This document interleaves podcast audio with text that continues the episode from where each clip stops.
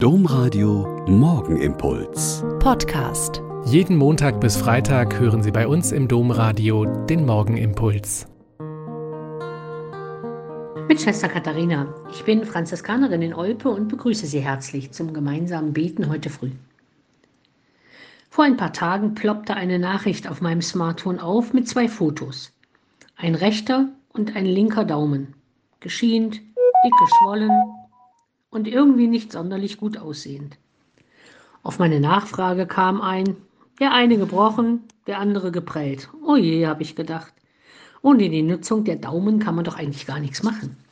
Also habe ich angerufen und es war ein sehr nettes Gespräch über Arbeitsunfälle trotz aller Vorsicht, über nette Kollegen und hilfsbereite Mitmenschen, über die Nutzung und Wirkung von Schmerzmitteln, über die scherzhafte Botschaft des Arztes in der Notaufnahme, dass nur ein Daumen gebrochen, der andere schwer geprellt sei, aber dass er jetzt sechs Wochen nicht arbeiten könnte. Über die Unmöglichkeit, ohne Daumennutzung ein Feuerzeug zu benutzen, aber doch tatsächlich Gemüse zu schneiden und die Idee, wenn man jetzt ja nicht putzen kann, einen Putz- und Wischroboter anzuschaffen.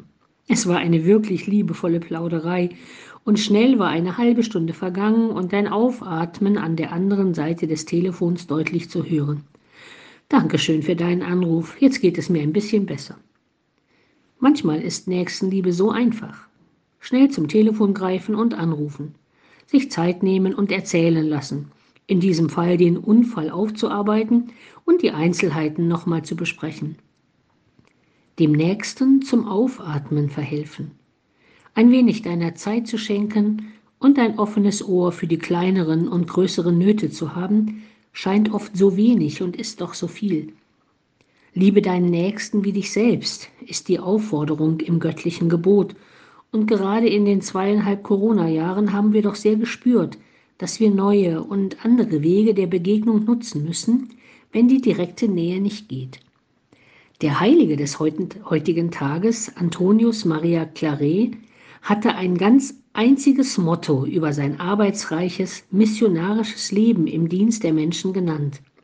Die Liebe Christi drängt uns. Weil Christus uns liebt, können auch wir unsere Mitmenschen lieben. Es klingt einfach, ist es manchmal auch.